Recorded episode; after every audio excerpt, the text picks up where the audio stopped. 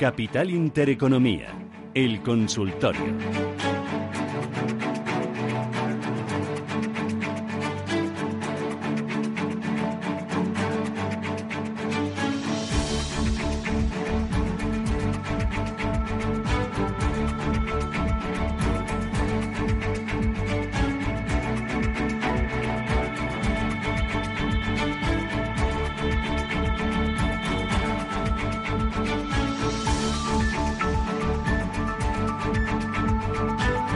A ver, que tenemos ya las primeras llamadas. Eh, Aurelio, ¿qué tal? Buenos días. Hola, buenos días, Susana. Muchas gracias por ¿Qué tal? ¿Cómo va todo?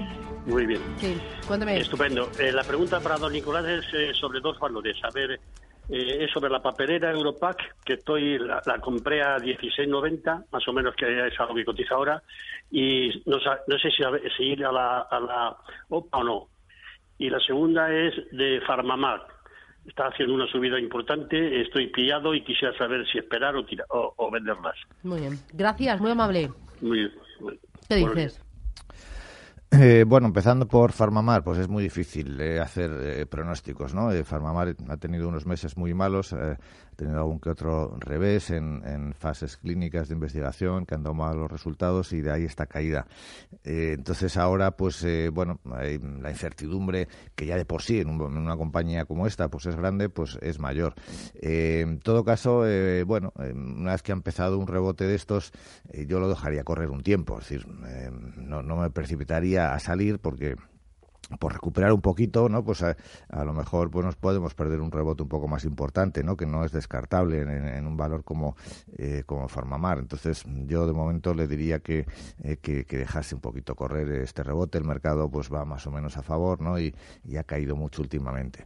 Eh, respecto a Europac, eh, bueno, pues mm, eh, lógicamente hay que hay que ir a la OPA, ¿no? Es decir, aquí no hay no hay más opciones. Eh, creo que es 16.80, creo recordar, eh, el precio al que se hace. La, la única cuestión es, bueno, si esperar, ¿no? A, todo el proceso que tardará, eh, pues. Par de meses por lo menos, eh, o salir ya. Decir, el único argumento para esperar es que hay una, siempre hay una pequeñita mm, posibilidad de que surja una, una oferta competidora y que en, en ese supuesto pues eh, se- haya alguna posibilidad de, de mejorarlo. ¿no? no parece muy probable no porque hay ya un acuerdo firme con, con, los accionistas que controlan la compañía, pero bueno, siempre hay esa pequeña posibilidad. Entonces, como está muy cerquita de, del precio de la OPA, que creo recordar que es 16,80, eh, bueno, pues, pues a lo mejor merece la pena esperar eh, un poco por si surge esa otra alternativa. Pero, en fin, eh, lo que es seguro es que eh, Europac pues, acabará saliendo del mercado. En consecuencia, pues hay que ir a la OPA mm, en su momento. Uh. Eh, Robert, a través del WhatsApp. Pues venga, recordamos el teléfono 609 224 64716. Eh, nos eh, pregunta este oyente, mm, dice si le podemos aconsejar sobre Banco Santander e Inditex. Eh, bueno, el- la situación de los bancos, desde luego, en estas últimas semanas, pues eh, se ha debilitado bastante. Eh, yo creo que lo que hay detrás de esta caída, pues es el movimiento que han hecho los bonos alemanes, ¿no? Que estaban, habían llegado a, rentabilidades, pues 0,70, 0,80 y en estas últimas, en estos primeros meses del año, ante los datos eh, un poco débiles de la economía europea, pues el, bono alemán ha caído mucho su rentabilidad y además, pues por el movimiento defensivo, ¿no? De los inversores eh, saliendo de, Italia. Eh, yo creo que ahora, pues aquí no hay más opción que esperar, ¿no? Eh, sinceramente, eh, vender en estos precios, salir de los bancos, yo no, lo veo. La lógica que tendría, pues es que realmente pensemos, ¿no? Que, que Europa, pues va otra vez hacia una situación de, de desaceleración intensa, de crisis económica. Bueno, ese sería un poco el escenario que podría justificarse, ¿no? Salir de aquí como fuera, pero mm, yo no, no es un escenario en principio que, que me parezca muy probable, ¿no? Entonces, pues eh, hay que esperar. ¿eh? También está afectando el tema de Brasil, las divisas latinoamericanas también han tenido un muy mal primer trimestre, eh, pero bueno, yo creo que poco a poco eso también se debería ir estabilizando, ¿no? Después del acuerdo de Argentina con el FMI, es decir, que esperar. Y Inditex, bueno, aquí hay un poco más dudas, ¿no? Inditex ha tenido un rebote fuerte, a la zona de los 29 euros, eh, que es una zona de resistencia, va a publicar resultados eh, dentro de poco, siempre un pequeño eh, riesgo, ¿no? No sé si es que se está planteando entrar o que está ya en el valor, ¿no? Si se está planteando entrar, pues yo quizás esperaría un poco, ¿no? Esperaría un poco a que se publiquen los resultados porque siempre hay, mm, creo yo, más probabilidad de una reacción así un poquito fuerte negativa, ¿no? Si, si los resultados no son del todo buenos a una reacción muy positiva. Eh, 915331851, teléfono directo de Radio Intereconomía. Les invito a participar y a plantear sus dudas sobre los valores que cotizan en la bolsa española o si quieren también en las plazas del viejo continente. Diez minutos para las diez, consultorio 915331851. Javier, ¿qué tal? Buenos días. Eh, buenos días. Eh, quisiera saber, por favor, la opinión del analista, cómo ve para invertir en estos momentos, más bien a, largo plazo, eh, en bolsas y mercados, por el elevado dividendo que tiene de alrededor del 6%, y luego que me informe cómo está la situación actual de la plataforma esa de fondos que, que ha lanzado o va a lanzar y si cree que eso puede ayudar a que mejore los beneficios de la empresa. Y, también eh, se hace el favor, cómo está, que ahora se está hablando bastante de los rumores de, posible OPA por la, la bolsa de Frankfurt, por favor. Muy bien, gracias. Gracias. Lo de los rumores, esto es un déjà Sí, no, a que yo sepa ahora mismo, pues no hay rumores eh, especiales, ¿no? Pero bueno, eh, que, que BME en algún momento pueda integrarse en alguno de los grandes grupos europeos, pues es una posibilidad que, siempre ha estado ahí. Eh, bueno, BME, es decir, el problema que ha tenido en los últimos tiempos, pues es por un lado que el negocio de, contratación pues ha bajado eh, bastante, es decir, la baja volatilidad, pues eh, que seguramente explica ¿no? el, el, que se está negociando bastante menos eh, de lo que se negociaba antes. Y por otro lado, bueno, pues la competencia ¿no? de plataformas alternativas que, que han lanzado los bancos para para sus propios clientes y que eh, bueno pues han quitado un poco de, volumen a, BME. Eh, yo creo que la compañía bueno pues de alguna forma pues está buscando vías de, crecimiento no porque se había acabado convirtiendo en una compañía que no crece que sí que paga un buen dividendo eh, pero no había crecimiento expectativas de crecimiento. Y bueno es un poco la, duda o lo que o lo que quedaría ahora no entonces BME para invertir a largo plazo sí pero teniendo en cuenta que no es aunque paga un buen dividendo no es una compañía, digamos, segura, segura eh, de dividendos. Es una compañía que tiene ciertos riesgos cíclicos, entonces eh, ahora estamos en una fase positiva del ciclo, pero hay que eh, tener cuidado con los valores cíclicos no cuando invertimos a largo plazo. ¿Más consultas, Rubén? Pues mira, vámonos, por cierto, hablando de, consultas al margen de valores que nos hacían los, los oyentes, a ver si Nicolás le puede responder. Eh, a este que pregunta, a Juan de Madrid, si Juan Miguel de Madrid dice que le gustaría que le informaran dónde puede recabar información sobre los mínimos y máximos históricos de todos los tiempos de cotización de los valores del IBEX 35.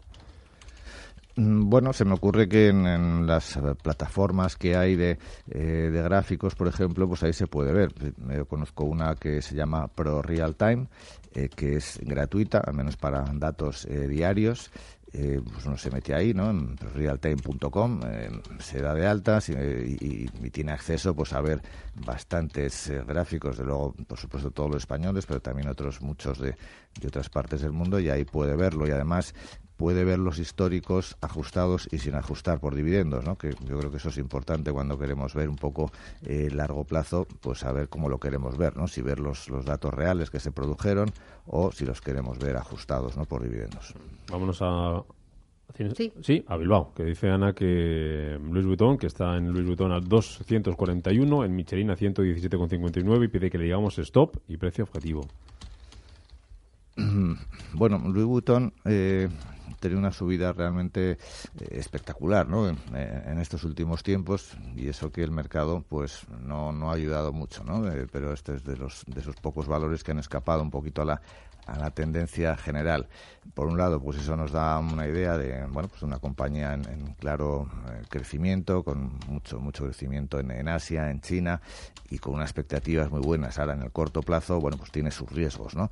Eh, ¿Dónde pondría yo un stop en este valor? Pues por, por debajo de 2,89, ¿no? Es un poco eh, donde entiendo que tiene esa primera fase de, de, soporte de corto plazo. Si perdiera eso, mm, bueno, es que fuera el fin del mundo, pero tiene una subida muy vertical y ahí habría riesgo ¿no? de una corrección un poquito más, más profunda. Pedro, ¿qué tal? Buenos días. Hola, buenos días. Dígame eh, usted. Mire, quería incluir en mi cartera eh, una automovilística alemana. Eh, quería incluir en cartera una automovilística alemana, dice. Sí, entonces quería dar tres opciones. Ahora sé cuál vería mejor. Sería Porsche, eh, BMW y Daimler. Muy bien. Daimler, me ha dicho la última. Sí, vale. Mercedes. Vale, gracias. Gracias. Primero, ¿sector auto, sí o no?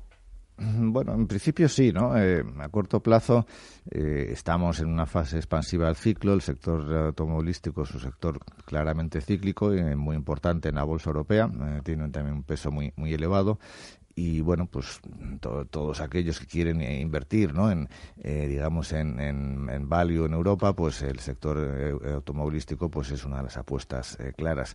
No es que haya tenido un comportamiento estelar últimamente pero bueno en, general las expectativas siguen siendo buenas. De estos tres valores bueno yo quizás me quedaría con BMW es decir los tres pueden ser perfectamente válidos no pero quizás porque BMW tiene una mayor diversificación tanto geográfica como eh, de segmentos eh, de clientes, está menos especializado que, las otras dos y en ese sentido, bueno, pues creo que en, el escenario de, crecimiento, sobre todo dirigido a emergentes, pues puede ser, eh, puede ser una compañía con mayor crecimiento, ¿no? Cara a los próximos años. Muy bien. Vamos a hacer paradita.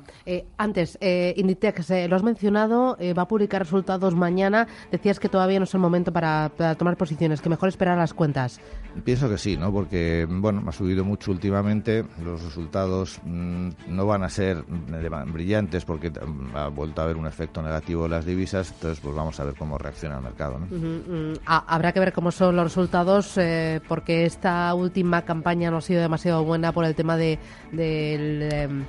Em, el verano que no llega. Hay diversos factores, ¿no? Lo, que pasa que, bueno, digamos que de alguna forma eso ya el mercado lo asume y lo sabe, ¿no? Pero eh, aún así, bueno, yo esperaría un poquito, ¿no? Ha habido ciertos sustos en los últimos eh, trimestres, hay ciertas dudas ahora sobre el potencial de crecimiento de la compañía eh, y quizás pues sería bueno un poco ver, ver los números antes de lanzarse. Eh, hacemos paradita y volvemos. Capital Intereconomía Consultorio hasta las 10 y cuarto con Nicolás López 91 533 18 51.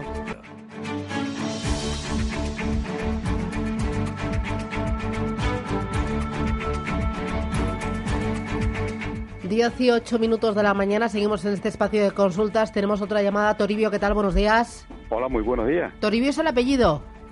No, no, el nombre. Ah, el nombre. Ah, fíjese, porque yo lo tengo asociado a un apellido. Sí, sí, sí. Ah, también es. Suele haberlo, sí. Ah, bueno. ¿Y de dónde llama Toribio?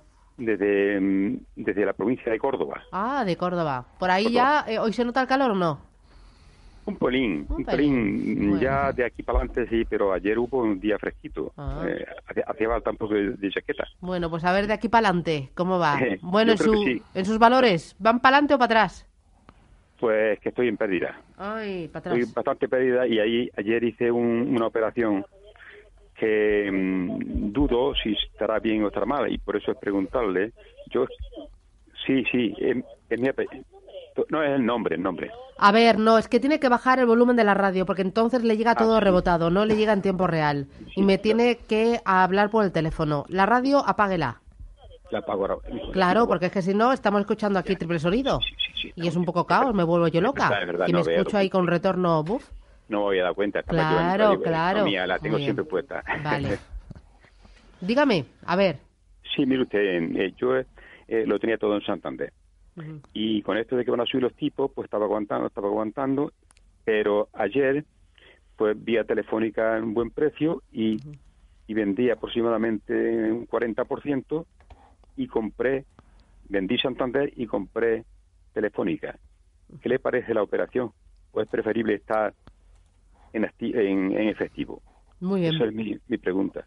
Vale. ¿Qué le parece la operación? Gracias. Gracias a ustedes. Em, bueno, no me parece mal, la verdad. Em, primero porque siempre es mejor tener al eh, menos un par de valores o, alguno más que tenerlo todo en, en la misma cesta.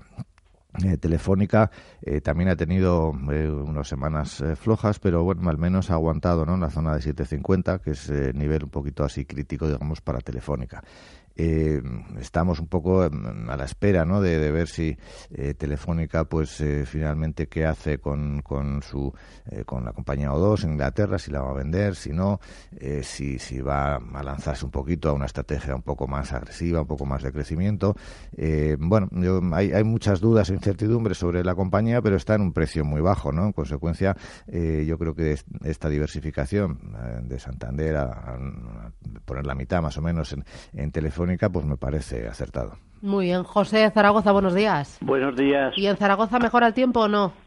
Nos va a ahogar. No me diga. Y, y fíjese, las setas que se cogen en mayo se están cogiendo ahora y mucho más que, otros años. Bueno, bienvenida a las setas. A mí me gusta mucho, ¿no?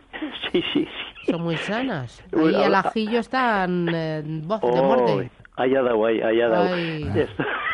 Esto que le voy a dar dos joyas. A ver. A ver lo que, a ver lo que me dice. Mire, Amper le gana un 5% y está subiendo y, a ver si le parece de, aguantarlas. A ver dónde puede subir o tal.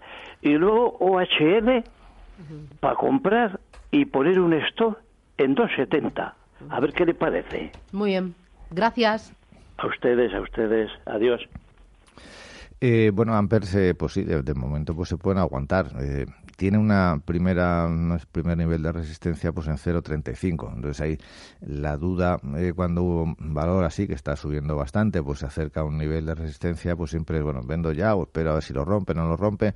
Eh, claro, el problema es que esperando a ver si lo rompe o no, pues lo mismo se nos, se nos va para abajo, ¿no? Entonces, eh, yo suelo ser partidario, ¿no? Si ya llevamos bastantes beneficios acumulados, pues a lo mejor de, vender una parte, ¿no? De vender parcialmente, eh, pues la mitad, una tercera parte en ese entorno de 0,35, 0,34 y con el resto, pues aguantar un poco más, ¿no? A ver si la tendencia sigue, porque este tipo de valores, cuando les da por subir, pues a veces, pues, pues nos sorprenden, ¿no? Con, con unas subidas un poco más, más allá de lo común.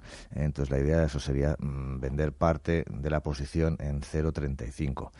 Eh, y la otra que, habíamos comentado, OHL. OHL. Ah, entrar ahora en OHL con stop en 2.70. Eh, bueno, OHL no es, eh, vamos a ver, no es que se me parezca muy atractiva así eh, cara al, al, medio plazo, porque es una compañía que en los próximos dos, tres años pues va a estar en un proceso de, reestructuración eh, sin que seguramente pues haya demasiadas eh, buenas noticias eh, al menos ya digo hasta dentro de dos o tres años es decir sería más un valor en todo caso pues para comprar a largo plazo mm, como estrategia de corto plazo la estrategia que, propone de poner ese stop en 2.70 pues claro está tan cerquita tan cerquita que mm, bueno la probabilidad de que salte el stop es grande no pero en fin digamos que tiene sentido porque efectivamente pues ahí hay un poco un stop que está eh, donde ha aguantado recientemente, ha rebotado, ha vuelto a él. Eh, bueno, pues es una posibilidad, ¿no? Hacer esa estrategia, entrar aquí con hay muy, muy poco la pérdida que se asume, aunque también hay que tener eh, claro que cuando uno entra tan cerquita, tan cerquita de un stop, bueno, pues entra dentro de lo bastante probable que acabe saltando, ¿no? más consultas, una última, Rubén. Pues mira, nos dice este oyente que algunos brokers le dan a Bankinter subidas hasta los 14 euros y pregunta si supera los 9 daría compra más fiable. bueno, bro, objetivos de 14 euros no he visto yo en, Bankinter, pero eh, bueno, es posible que los que lo, que lo ¿no? Están en ocho y pico. Eh, Bankinter es un banco eh, que va muy bien, eh, pero que está muy caro. Desde luego, mucho más caro, el doble caro que el resto, ¿no? En términos de, eh, de precio, eh, valor contable. Eh, está además, pues, en una zona de, resistencia importante, ¿no? No solo porque porque mm, está cerca de unos niveles que, que, los ha tocado recientemente, sino porque además son niveles que también fueron resistencia hace unos años, ¿no? En ese sentido, pues, mm, yo sí esperaría un poco, ¿no? A ver una superación clara de esa zona de los 930 aproximadamente, que es eh, un poco el, nivel de resistencia clave, o en todo caso, pues cogerlo en algún retroceso, ¿no? Más hacia la zona de 8.40, 8.30, eh, pero si no, pues esperar a que supere ese 9.30. Muy bien, y que aquí lo dejamos. Nicolás López, director de análisis de MG Valores. Gracias, ha sido un placer. Pues encantado. Que tengas buen día, cuídate ese constipado. Muchas gracias. Y ahora que viene ya el buen tiempo, ¿no? Dejaremos a disfrutar este del frío por la mañana. Sí, sí, a disfrutar, qué ganas de, de, de, manga corta, de verdad. Gracias, un abrazo, cuídate, adiós. Hasta luego.